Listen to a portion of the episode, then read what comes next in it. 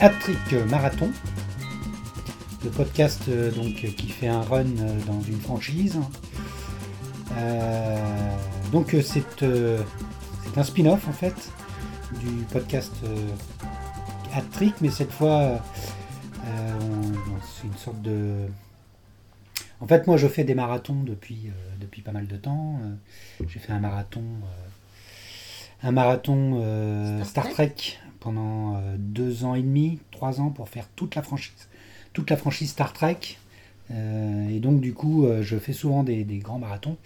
Et je me suis dit que bah, pour essayer d'en parler en fait après, d'en faire une sorte de d'émission où je parle, j'essaie de trouver quelqu'un qui, qui pourra me donner du répondant par rapport à, ça. Donc je suis donc avec Danica, alias Danou. bon, on se connaît un peu, un peu de connivence. Un peu beaucoup. Voilà, on se connaît un petit peu. Euh, donc toi, tu connais un petit peu Grey's Anatomy, tu es déjà presque à jour. tu es rendu à la 16e saison. C'est ça. Et donc on va parler de Grey's Anatomy. Eh oui. Euh, Grey's Anatomy, dont j'ai regardé là la saison 1. La saison 1 complète, euh, qui ne fait que 9 épisodes.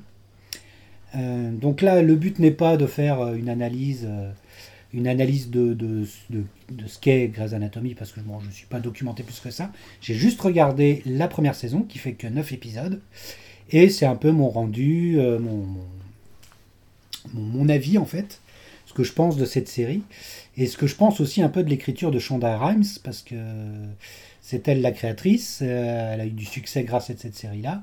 Derrière, elle a pu faire d'autres séries à grand succès comme euh, Scandale, Scandale, Scandale que toi tu as vu aussi. Aussi. Et que moi je n'ai pas vu en fait. C'est mon premier contact avec Shonda Rhimes. Je crois que j'ai jamais rien vu de d'elle et donc euh, voilà, j'ai commencé Grey's Anatomy. Et donc on va, on va, en parler ensemble de Qui mon est premier. Une excellente série. Alors une excellente série, c'est ce qu'on va voir justement. Alors moi j'ai commencé Grey's Anatomy. Alors euh, ce qui est pratique, c'est que je la regarde avec Amazon Prime. Euh, on peut la regarder aussi avec Disney ⁇ euh, les deux plateformes euh, la proposent en intégrale, enfin en tout cas jusqu'à la 16e saison. 16 saisons, donc c'est vous dire si voilà, j'ai du boulot à faire. Là j'ai fait que la première, et la première elle est toute petite. Oui, parce qu'après on est plus sur du 24 épisodes. ouais, je crois que la saison 2 fait, en, fait 27, j'ai regardé un peu, parce que il que je m'attaque à la deuxième saison maintenant. Mais parlons de la première, alors Grey's Anatomy, alors mon premier, euh, le premier épisode, le pilote, ça, s'inscrit à Seattle, qui est une ville euh, euh, qui est jumelée avec Nantes d'ailleurs, hein, Seattle. Ah, voilà, c'est la ville américaine qui est jumelée avec Nantes. Ça se passe à Seattle et à Seattle déjà, c'est la ville un peu du rock, hein, parce que c'est là d'où vient le grunge. On dit souvent que c'est à Seattle qu'il y avait les premiers, euh, les premiers grunge. Et donc, c'est une. Euh, et du coup, toute la série, déjà, en tout cas, l'épisode pilote, ce qui m'a étonné, c'est qu'il y a vachement de morceaux rock, folk, rock, euh, pop rock. même parfois un peu plus rock rock. Ah ouais. et en tout cas dans l'épisode pilote, ça détonne un peu par moment. D'accord. Et ça va être constante, en tout cas sur cette saison-là, d'avoir pour chaque épisode deux à trois morceaux rock, folk, euh, pop rock. Euh, euh, donc déjà pour une série médicale, c'est un peu étonnant qu'on soit qu'il y ait ces morceaux-là. Et ce qu'il y a de bien avec Amazon Prime justement, c'est que on a les morceaux, on peut voir qui joue, qui chante. Et c'est là où j'étais assez étonné parce qu'il y a quelques, quelques chansons connues dès la première saison. il y a un morceau des Cardigans, il y a un morceau de Sia dans l'épisode 4. Euh, et il y a un morceau de Keane aussi, le gros tube de Keane. Euh je crois que c'est en 2005. D'accord. 2005. Après, voilà, je me suis pas plus euh, intéressé dans le détail. C'est vraiment m'est rendu en regardant l'épisode. donc l'épisode, comment l'épisode pilote pose déjà la base, c'est-à-dire qu'on a tout le temps l'intro avec une voix off. Oui. La voix off de Meredith Grey. Oui. Qui est donc on est intéressé par l'anatomie de Grey, donc de Meredith Grey. C'est donc l'héroïne qui est jouée par euh, Hélène Pompeo. Hélène Pompeo, c'est ça? Euh, et, c'est elle qui fait l'intro et qui va faire l'outro aussi à la fin, euh, à chaque fois sur une voix off. Et, déjà, on sent déjà que là, c'est un des trucs qui me plaît, c'est que c'est super bien écrit.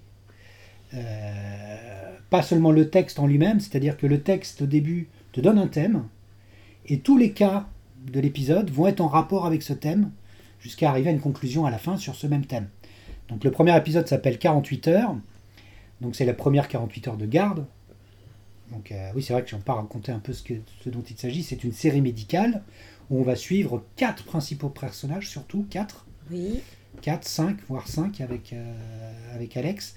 Mais en gros, on a quatre personnages surtout qui sont dans leurs premières années euh, d'interne en chirurgie. Ils en ont pour 7 ans. Je crois que c'est ça. hein. Je crois qu'ils en ont pour 7 ans, je crois.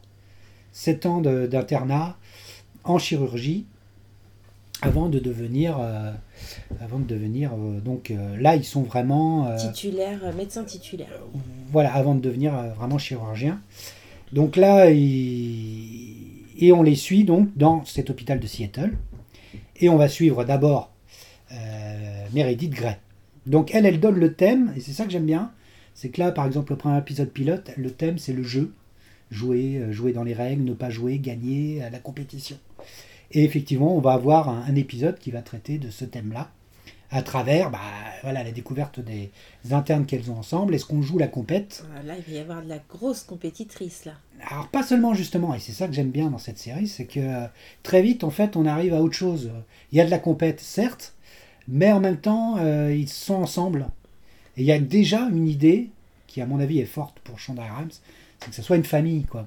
C'est qu'ils sont ensemble et qu'ils sont amis et qu'ils se parlent euh, de leur intimité. euh. et donc on va suivre. Donc déjà les personnages. Parce qu'en fait c'est par là qu'on va pouvoir euh, le mieux parler de cette série là je trouve. Il y a d'abord donc l'héroïne Meredith Grey, qui est jouée par Hélène Pompeo, dont la mère est une légende de la chirurgie, mais dont on apprend très vite qu'en fait, secrètement, elle est atteinte d'Alzheimer, secrètement, elle est dans un, dans, dans un EHPAD, et, euh, et secrètement, en fait, elle ne l'a pas dit à tout le monde, alors que tout le monde la connaît à Seattle, tout le monde la connaît dans le milieu hospitalier, et en particulier dans cet hôpital-là. Euh, donc Meredith Grey, à la... bon, je te le lis tout de suite, c'est loin d'être mon personnage par... favori. En neuf épisodes, elle m'a déjà pas mal de fois agacé. Je Euh, son arc narratif est d'un classicisme absolu. Euh, en plus, elle, elle, elle joue, elle parle, elle, euh, elle joue comme euh, Renée Zellweger première période quoi. Tout à fait. Je suis tout à fait Elle d'accord plisse avec un ça. peu des yeux. Oui, euh, oui, oui. Je suis tout à fait elle est tout le temps ça. mimi, elle a une petite voix, elle ouais. est tout le temps gentille. Et donc le truc de base, c'est que avant de commencer son premier, son premier jour à Seattle Grace, elle va coucher avec un gars qui s'avère être son supérieur, un de ses supérieurs à l'hôpital, D'accord. donc qui est joué par Patrick Dempsey, c'est d'ailleurs le, do- le docteur Shepard, Derek Shepard. Et, euh, et en fait, c'est lui. Donc, Il apparaît déjà dès la première. euh, ah, dès le début, ouais. Ah oui. Ah bah, même me c'est le-. C'est dès le début, elle se réveille suis- dans son lit, en fait. Ah oui, d'accord, ok. Elle se réveille dans son lit et euh, il y a eu une nuit, euh, voilà, où- voilà. Et dès le début, ils ont déjà couché ensemble avant qu'elle sache que ça sera son supérieur, un, de, voilà, un des chirurgiens qui s'occupe d'elle, Qui est dans- spécialiste des cerveaux. qui est neurochirurgien pour être plus exact. En tout cas, c'est sa spécialité. Et donc, euh, donc voilà, là on entre dans un truc qui moi m'intéresse moins, surtout de la façon dont c'est dont c'est écrit. C'est-à-dire qu'on est dans un classicisme pur, ils s'aiment, ils sont déjà, on sait qu'ils sont déjà amoureux, leur amour est un peu impossible. On est dans des codes ultra classiques. En plus, c'est Patrick Dempsey donc qui fait Dr Shepard, donc le, le beau gosse. Bon, il est un peu plus que les, act- les fameux acteurs Calvin Klein, comme je les appelle, qui m'énervent Oh aux. États-Unis. Il l'est un peu plus, mais il l'est pas loin quand même. Hein. Non, Patrick Dempsey, ah bah, c'est un acteur, en tout cas, son personnage n'a aucun défaut. Il est, euh, il est gentil. euh, Moi, il me fait penser un peu au personnage de, de, euh, de George Clooney dans, dans Urgence. C'est-à-dire, c'est vraiment le personnage, tu es obligé de craquer pour lui Oui, c'est vrai. parce qu'il est gentil, euh, parce qu'il bon, alors, en plus dans Urgence, euh, il était spécialiste des enfants, Georges Clooney. alors, il était donc, dans ça rajoutait- oui. ça rajoutait dans le, dans le côté irrésistible. Mais là, quand même, là, on est dans un. Voilà. Donc, voilà, on va suivre cette histoire qui, pour moi, est la principale, mais n'est pas la plus intéressante. Euh, derrière, on a Easy, qui est elle une actrice qui est très connue maintenant, euh, Catherine Hegel, qui, euh, bon, qui a éclaté dans plein de comédies romantiques, euh, qui, est, voilà, qui est très très jolie, et qui, elle, va se révéler un personnage beaucoup plus intéressant qu'il n'y paraît au début. C'est-à-dire qu'elle est un peu victime de son apparence, elle est très jolie. Ouais. Et en plus, euh, pour pouvoir payer ses études, elle a posé dans, des, dans, des, dans des photos de charme pour pouvoir se payer ses études de médecine. Mais ce que j'aime bien, c'est que petit à petit, en tout cas jusqu'à la, la fin de la saison, ils vont creuser son personnage pour montrer qu'en fait, elle vient vraiment euh, d'un milieu très populaire, très modeste, vécu en caravane, tout ça. On sent qu'il va y avoir derrière encore d'autres histoires euh, terribles euh, de son côté. Elle est jolie, mais derrière, il y a, voilà, elle me fait penser un peu au destin de Britney, Spears, un peu, tout ouais. à fait. Voilà, de, de gens qui, voilà, de très jolies filles qui tout d'un coup, bon, là, c'est dans le milieu hospitalier, mais bon, Izzy, j'aime beaucoup Izzy. Elle est très marrante en plus. Euh, on a euh, Georges. Georges, Georges O'Malley. Alors lui aussi euh, me plaît beaucoup. Georges O'Malley parce Alors que là, c'est l'anti-beau gosse, on est bien d'accord. C'est pas. euh, il- Alors, oui oui il est un type beau gosse, ouais, mais il est pas moche. quoi. Bah non, Mais euh, alors moi j'aime bien ce personnage. J'aime bien cet acteur aussi, T.R. Knight. Euh, T.R. Knight, T.R. Knight, parce que je le, vois- je le vois en ce moment dans une autre série en fait. Ah bon Il est dans The Flight Attendant, euh, une série policière, euh, enfin policière, une sorte de thriller avec euh, une série en 10 épisodes, avec Kale Cuoco, celle qui jouait dans.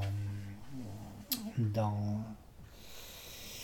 euh, ah, la série des geeks là. La série des geeks, des nerds, des intellos là. Des, euh, Moser Non, pas Your Mother, non, non, non. Tu l'as pas suivi, toi, mais bon, c'est un classique. Avec Sheldon et tout ça. Merde, bon. Oui, bon, oui. Oh Euh, je ne me rappelle plus. Bon, bref. Euh, Cal et Coco, qui vient de cette série-là, en fait, fait une série en ce moment qui, qui passe, euh, qui, qui vient de sortir. Et euh, dedans, lui- celui qui fait son frère gay, c'est cet acteur-là. D'accord. Et il est, il est très très bien. Il n'a pas beaucoup de scènes, mais il est très très bien dans ce qu'il apporte sur le personnage de, de Coco. Et il est vachement bien dans ce personnage-là. Alors lui aussi, il est super gentil, mais il est victime. Et c'est ça qui, qui est un des mauvais points, je trouve, en tout cas de cette première saison.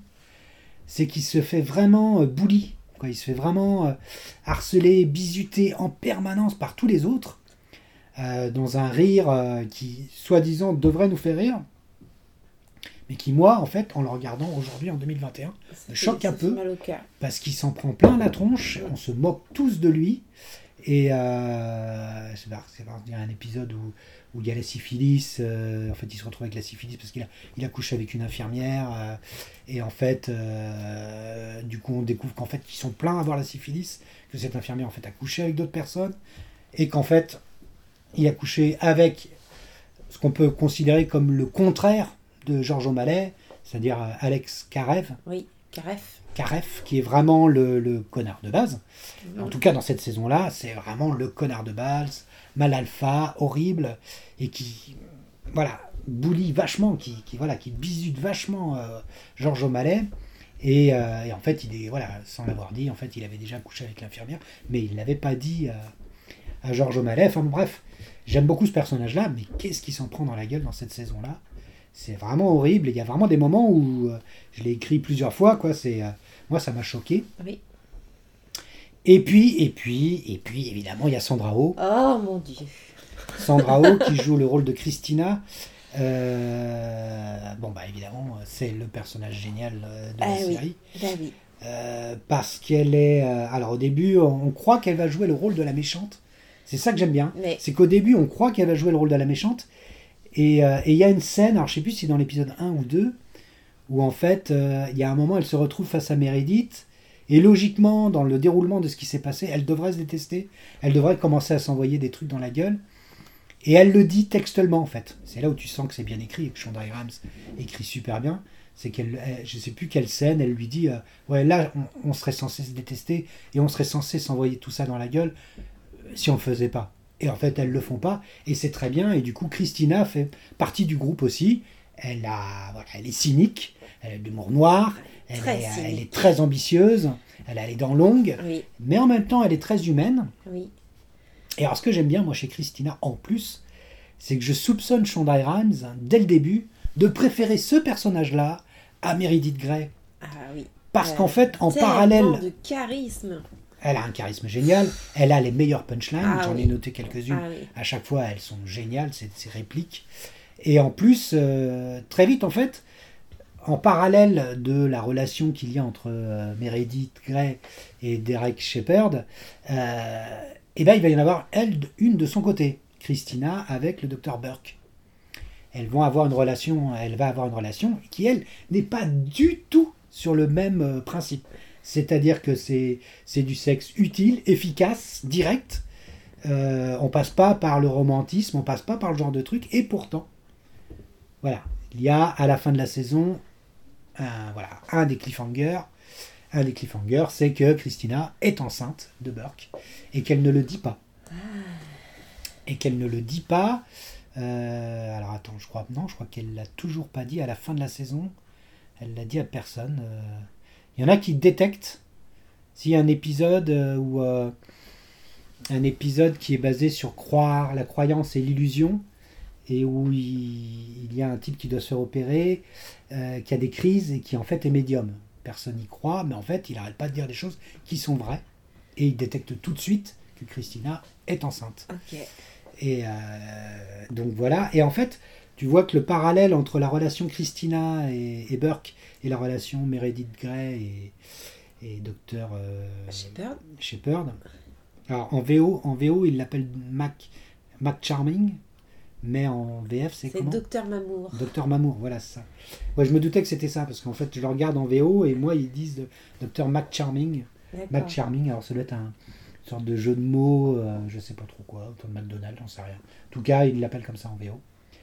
Et, euh, et on sent qu'il y a les deux parallèles entre ces deux relations. Et que euh, je pense que voilà que que chez- que Shonda Rhimes, je pense, devait préférer la relation et préférer son personnage de Christina, le personnage de, Sandra Oh. Donc évidemment qu'on connaît bien puisque, enfin moi je la connaissais déjà puisqu'on a vu ensemble euh, Killing Eve où moi j'ai découvert, je l'ai découvert à ce moment-là, Ouais. Oh. Moi, je- du coup, je la connaissais avant. Mais tu la connaissais avant de cette série-là, donc. euh, et déjà, euh, bon, elle, ex- elle explose tout, elle a un charisme terrible, elle joue euh, super bien. Et même, même si c'est un personnage avec. voilà, avec. qui est pas sympathique, elle, est, elle arrive quand même à le rendre super cool, quoi, super Ouais. fun. Dans l'épisode 2, j'en ai noté une que j'adore, où elle se retrouve avec Georges qui lui parle de ses problèmes je sais plus quoi, et qui lui pose des questions, et, elle lui répond euh, Bambi, parle-moi une fois que le chasseur aura tué ta mère. Et moi j'adore cette réplique-là, j'ai envie de la retenir, j'ai trop envie de... C'est vraiment quand tu te retrouves avec un ravi de la crèche ou un, ou un mec ultra optimiste, t'as envie de sortir une phrase pareille. Et, euh, et, en fait, oui, il y a de la clairvoyance dans, le, dans, le, dans ce que dit Christina, en fait. Souvent, elle déjoue même le scénar qui est en train de se jouer. Souvent, elle a un recul sur toutes les situations. C'est la plus intelligente et la plus clairvoyante de tous les personnages, en tout cas pour l'instant. Et, euh, bon, bah, tout de suite, euh, tu, la, tu la trouves euh, mortelle, quoi, parce que. parce qu'en fait, euh, c'est comme si elle te donnait les clés déjà de cette série, qui effectivement est bien plus intelligente qu'il n'y paraît. Parce qu'il y a quand même un, une apparence dans la série qui, est- qui, qui joue en sa défaveur, en fait. C'est-à-dire que bah, dans le premier épisode pilote, il n'y a, pas de- y a pas de générique. On sent qu'il n'y a pas eu de générique. Ouais. Euh, Il y a juste euh, l'écran blanc avec écrit en noir euh, Grey's Anatomy. Et à mon avis, les producteurs ont dû se dire Ouais, alors c'est bien votre truc, mais alors par contre, vous nous mettez un truc glamour. Vous nous mettrez un truc sexy, quoi, un truc vendeur. Et du coup, dès le deuxième épisode, on a l'apparition de cette, euh, ce générique. Et moi, ce générique, je le trouve mais complètement euh, pas du tout adapté à la série, quoi. Quand tu regardes la série derrière, c'est pas du tout adapté. C'est-à-dire que ils mettent en parallèle euh, euh, les, les- les- les accessoires et la préparation du docteur avec les, accessoires et la préparation d'une femme qui se, qui, voilà, qui s'apprête à sortir avec du rouge à lèvres, mais en même temps on voit celle qui met la blouse. Et en fait, tu as vraiment l'idée de Grey's Anatomy, ça va être sexe et médecine, quoi. En D'accord. fait, quand tu regardes le générique, c'est ça que ça te vend. Grey's Anatomy, c'est sexe et médecine. quoi. C'est-à-dire qu'à la fin du générique, on voit carrément deux pieds qui sont sur, euh, sur une table d'opération. euh, Je de me pieds qui sortent pas d'un- du tout, du tout de ce générique parce que du coup, je... il va disparaître ce générique. Ah oui, bah, euh, en tout cas, on sent que ça a dû être une demande de, du, du la prod. studio, de la Mm. prod, j'en sais rien. Mais qu'en fait, c'est juste pour vendre la série comme euh, Mm. voilà, sexe et médecine. Alors qu'en fait, c'est pas sexe et médecine. Bah, Ah, en tout cas, ça l'est, mais, loin d'être ça. mais c'est pas ça, c'est quoi, en fait. surtout euh, de l'amitié, de l'amour. euh, Oui, voilà. Mais euh, Alors oui, pour... je voulais dire aussi que je m'intéresse beaucoup à Grey's Anatomy parce qu'évidemment, j'ai eu de très, lu de très très belles pages de Mona Cholet oui, euh, que j'adore et qu'il faut lire, Mona Cholet, euh, dans, dans, le bouquin que je t'ai offert bouquin, oui, sur la maison, sur la maison. sur le, le- le domaine domestique. Et, et en fait, elle en avait déjà parlé dans d'autres bouquins que j'avais euh, écrits d'elle. C'est-à-dire qu'elle arrive à, avoir un discours très très pointu sur le, féminisme, sur la place, euh, euh, sur la sociologie, etc. Mais tout le temps, elle aime bien donner des, des, points de repère pop, de la pop culture. Et donc, c'est souvent ça qui est sympa quand tu lis Mona Cholet. Et euh, dans ce bouquin-là, il y avait de très très bonnes pages sur l'idée de la maison dans, Oui. euh, dans Grey's Anatomy. Et c'est vrai que la maison, elle est là dès le début, elle aussi. Dès l'épisode 1 et dès l'épisode 2, puisque là, c'est là où commence une colloque, où Ah. Meredith, George et, euh, et Izzy euh, se mettent tous les trois ensemble pour habiter dans cette maison-là, qui est l'ancienne maison de leur mère, de la mère à Meredith Grey. Donc une, mais- une maison très luxueuse, très grande, qui leur permet de faire de la colloque ensemble tous les trois. Elle veut pas les prendre au début, puis finalement elle les prend. Euh, et évidemment, Christina traîne souvent aussi dans la maison. Euh, au bout d'un moment, en fait, vers les derniers épisodes, Meredith a dit à tout le monde qu'elle avait une relation avec euh, Dr Shepard. Donc lui aussi commence à passer du temps dans la maison.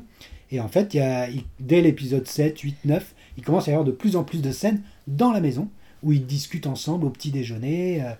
Euh, Avant d'aller au boulot. avant d'aller au boulot. Et, euh, et on sent que la maison a une, une importance et qu'en fait, voilà, ils vivent ensemble. Euh, en fait, ils passent leur temps ensemble, puisqu'on voit que les, les Oui. tours, les- les tours de garde, c'est 48 heures. C'est extrêmement long. Ils passent leur temps, ils se lèvent très très tôt. Ils, ils tapent des, des sessions de 12 heures. Donc, leur vie, c'est ça, quoi. En permanence, c'est ça. Et, et ça, c'est bien rendu aussi. euh. Alors, j'avais noté quelques petites punchlines quand même que j'aimais que j'aimais bien. Euh, parce qu'il y a un autre personnage que j'aime bien. Alors Burke, on n'a pas parlé de Burke. J'aime bien Burke. Burke, c'est l'autre l'autre chirurgien un peu. Cardio. Voilà, le chef euh, qui, qui, qui est, euh, qui est- et qui a une relation avec Christina. J'aime bien aussi ce personnage-là. énormément de charisme aussi. Voilà, c'est Isaiah Washington, et j'aime grand acteur euh, qu'on a revu ensuite dans Les 100. Je crois qu'il est dans Les 100. Je crois qu'il est au début dans Les 100. non? Euh, Oui, c'est Ouais. le chef de. C'est pas le, le capitaine de. Oui, de la base, ouais, de ouais, la au début, ouais, le président ou un truc comme Je ça. sais plus comment il s'appelle. Il Donc en tout cas, lui, il est très très bien aussi. J'aime bien aussi celle qu'ils nomment au début la nazie, docteur Bellet. En fait, il se retrouve avec, Ah avec ce docteur Bellet qui, est- qui est interne à l'épi- euh, Oui, qui va avoir une et qu'on surnomme la nazie. Je me Ah, rappelle là. pas qu'on l'appelait Alors, comme ça. alors, c'est une Oh actrice noire, vache. donc c'est assez drôle. Bah, c'est vrai qu'elle est sans pitié. Elle est très Elle va sévère, à ouais. 250, à 250 km/h. Elle est d'une sévérité extrême. Et le chef, Et, euh, le chef de l'hôpital, c'est qui à ce moment-là? Le chef de l'hôpital, bah écoute, c'est un acteur noir, donc j'ai déjà vu aussi dans pas mal de. Je me rappelle plus de son nom, mais en tout cas, euh, vers la fin, euh, euh, il se trouve qu'il a euh, Parkinson, non, il a, il a une maladie, il va pas pouvoir, euh, il va pas pouvoir rester à la tête de l'hôpital, et apparemment, euh, Shepard serait, euh, en tout cas là où je suis rendu, serait en bonne place pour y arriver. Et, et la- le cliffhanger de la fin de saison, c'est que en fait, Shepard est marié. Donc il y a sa, femme qui débarque. C'est le dernier épisode, c'est la fin de la première saison. Euh, elle arrive comme ça, alors qu'il est moitié dans les bras de, de Meredith à la sortie de l'hôpital. Et elle se présente en disant Bonjour, je m'appelle Madame Shepard, je suis le mari de, de Derek. Et ça finit comme ça. Donc, enfin, sur la, tête de Derek. la tête dégoûtée euh, à la, à la Renée Zellweger de, de Meredith. Et donc euh, voilà. euh, J'en avais noté aussi bon, quelques répliques, notamment de, de Bellet. Qui se retrouve face à Docteur, donc, euh, comme tu l'appelles, Mamour, là, Oui. Shepard, qui lui dit euh, Si vous croyez charmer la Terre entière avec votre brushing impeccable, vous vous trompez. Donc j'aime bien celle-là, parce qu'il remet vraiment à sa place le beau gosse Shepard. Euh, mais il y a Christina aussi qui parle à Izzy et qui part en délirant. Là, elle, elle se rend- bah, tout le monde se rend compte qu'Izzy, donc Catherine Hegel, elle est magnifique. Et donc, il y a- un moment, Christina part en live et commence à dire Ah, si j'étais à ta place, je serais nue tout le temps. Euh, je ne ferais rien. Je ne saurais même pas lire. Je serais juste nue. Et c'est Christina qui dit ça. Euh, en s'imaginant dans la peau de Dizzy, c'est très très drôle. Et puis, euh, bon voilà, j'en avais encore noté d'autres, mais bon. Voilà, donc tout ça pour dire que ce que j'adore, c'est surtout Christina, mais j'aime bien aussi les, euh, Izzy et Georges. Izzy est beaucoup plus intéressante, et puis je trouve que Catherine Hagel, euh, se débrouille quand même pas trop mal. C'est quand même une actrice assez intéressante. Meredith Grey, j'ai du mal. Patrick Dempsey, j'ai un peu de mal. Euh, le traitement de Georges, j'espère que ça va changer parce que ça se veut marrant et moi ça me fait pas rire en fait. Quand tout le monde se fout de sa gueule, quand dès le début on l'appelle euh, 007 euh, parce qu'il a le Je permis de tuer si par les se- erreurs. Je sais pas si ça se veut euh, marrant. Euh, Ah bah il y a un moment quand même. euh, Il, est, il est quand même euh, régulièrement humilié et, euh, c'est quand même un personnage pour le, laquelle on a quand même un peu de, de pitié quoi.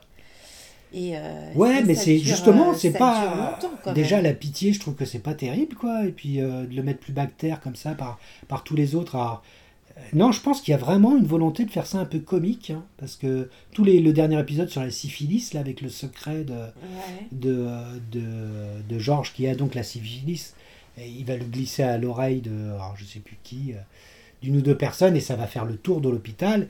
Et en fait, il y a il y a des scènes qui se veulent marrantes où en fait euh, voilà on lui on lui fait wink wink ah, je sais t'as la syphilis on je sais plus on l'appelle euh, on lui donne même un surnom au bout d'un moment Ah, il prend Sif, cher. euh, Sif Boy ou un truc il comme prend ça cher euh, souvent. euh, ouais et et ça fait mal au cœur. en Ouais. tout cas dans cette première saison c'est comme ça j'espère que ça va changer c'est pas moi je trouve pas ça très très drôle et puis euh, et puis et puis voilà et puis l'écriture c'est vrai que moi j'avoue que l'écriture euh, il y en a qui sont vraiment il y a l'épisode 7 qui est un peu sur l'autodestruction qui est vraiment euh, magnifique. Que, que je trouve euh, ouais que je trouve magnifique euh, où euh, il y a cette scène euh, géniale où Georges détecte que l'anesthésiste est bourré. Et en fait Georges par son intégrité va le dire juste avant l'opération. Et là il y a le code des docteurs entre eux et ça c'est bien vu parce que ça montre bien la loi du secret qu'il y a Ouais. entre les deux entre tous et, et Dr Shepard dit euh, tu sors on ne dit pas ça à un docteur alors que quelques scènes plus loin, il va y avoir un, problème dans l'opération, alors qu'ils sont en train d'opérer une enfant de deux ans. Et, et du coup, euh, c'est très très intéressant. Et euh, voilà, c'est un épisode qui est dont le speech de départ de, de Meredith parle que c'est sur l'autodestruction. Et euh, effectivement, on va voir euh, un anesthésiste qui boit trop, euh, on va voir une personne qui fait un, voilà, un complexe tellement à fond sur sa sur sur la cellulite qu'elle elle fait elle s'est fait un bypass euh, clandestin au Mexique donc avec où, ça détraque tout dans son corps. Il y a le Euh, enfin bon bref c'est euh, il y a vraiment des il y a vraiment des épisodes qui sont euh, qui sont hyper bien écrits et on sent qu'elle met tout dans ce première saison pour montrer bon bah voilà voilà ce que je sais faire et, euh, vraiment l'écriture des épisodes c'est un modèle quoi commencer sur un- un- un- une voix off euh. d'ailleurs la voix off est géniale elle est super bien écrite mais tu as du mal à croire que Meredith Grey dans son personnage ait pu écrire quelque chose de de si pointu, de si juste et de si bien vu sur, euh, sur sa condition. Alors, qu'est-ce que c'est son, son journal intime? On ne sait pas trop ce que c'est cette voix off qui vient. Ses pensées, est-ce que c'est dans sa tête? Ça serait, ça serait ses pensées, je dirais, moi. Ouais, parce qu'on ne sait pas d'où ça vient. Mm. Mais en tout cas, euh, on l'imaginerait mieux euh, par la voix de Christina finalement, puisque c'est elle qui fait preuve Oui. de clairvoyance de recul. dans hein, plein oui. d'épisodes. Mm. C'est elle qui, qui, voilà qui, qui paraît le voilà qui paraît le plus euh, le plus juste. Et puis vraiment la, la relation qu'elle a avec euh, avec Burke avec le docteur Burke euh, c'est génial quoi. C'était en très très peu de mots ça va se dire tout de suite elle comprend qu'il veut coucher avec elle elle réfléchit quelques épisodes quelques scènes plus loin elle lui dit bon bah c'est bon ça, ça se règle en 2-2 Euh, on, ouvre on ferme la porte tu veux bon bah c'est parti. Et euh, alors qu'il n'y a pas tout le cérémonial tout le délire qu'il y a autour de Meredith et, et Shepard. Mais c'est très très drôle ce- ce- ces scènes sont très très drôles Euh, bref en tout cas pour l'instant j'aime bien c'est vrai que c'est très très agréable. Et que bah, j'ai hâte de voir de voir où ça va m'emmener dans la saison 2 en tout cas tout est posé. Et, et bon bah, j'ai hâte de voir c'est euh, en tout cas c'est au moins c'est cette année de 5 ou 7 je sais plus en tout cas ces années d'in- d'internat pour ces personnages là ça me branche bien je trouve qu'ils sont bien c'est bien écrit et euh, voilà ça part bien quoi Ça part très bien. Moi, j'ai envie de te dire qu'en plus, euh, au départ, on est vraiment sur euh, du coup 4-5 personnages, mais après, ça s'étoffe de plus en plus. Euh, Bellet prend de l'importance. Euh, euh, Bah, Bellet, elle est les- quand même assez les là, hein. Autres, euh, les autres chirurgiens, euh, on n'est plus après sur que, sur que le, le- le petit groupe d'internes là. Mhm. Ça va vraiment au Ah fur bah et à je- mesure. je me doute bien je me doute bien mais euh, Je me spoil pas trop en tout non. cas, mais je me doutais bien parce qu'en fait là ça se tient en 9 épisodes, c'est vraiment compact, c'est bien, c'est vraiment le, un uppercut, c'est très très efficace, malgré les petites réserves que j'ai. La musique qui commence, euh, voilà, Euh, on sent que la musique il la met de plus en plus justement, en, essa- en essayant de mettre des, moins, des trucs un peu moins péchus parce que des fois ça s'y prêtait pas trop. Dans le premier épisode c'est vraiment flagrant, il y a vraiment des moments où tu te dis, euh, attends là ils sont en train de faire une opération. hyper tendu et puis il y, a un- rock, un rock qui part, ça n'a pas de sens. On sent que la, série se met en forme, elle est bien en forme, a, a rendu épisode 4, 5, ça y est, c'est parti. Et c'est vachement bien écrit, comment ça se tient. C'est-à-dire que ça me fait penser aux meilleurs épisodes de Desperate Housewives ou de... euh, je sais plus, il y a des séries comme ça qui sont vachement bien écrites, comme ça, où, euh, tu sens qu'ils ont un thème et ils arrivent à glisser tous les thèmes dans dans l'épisode et, euh, et à en parler justement avec différents aspects. Ça, c'est vraiment, moi, je suis très très admiratif de ça pour un scénariste qui arrive à faire ça. Quoi. En tout cas, voilà. Pour l'instant, ça me plaît bien. Bon, bah super. Moi, je finis la saison 16. Donc, euh, ça me donne bien envie de reprendre la saison 1 en tout cas. Ah bon, on tout recommencer Parce que là, moi, je sais pas combien, pour combien de temps j'en ai.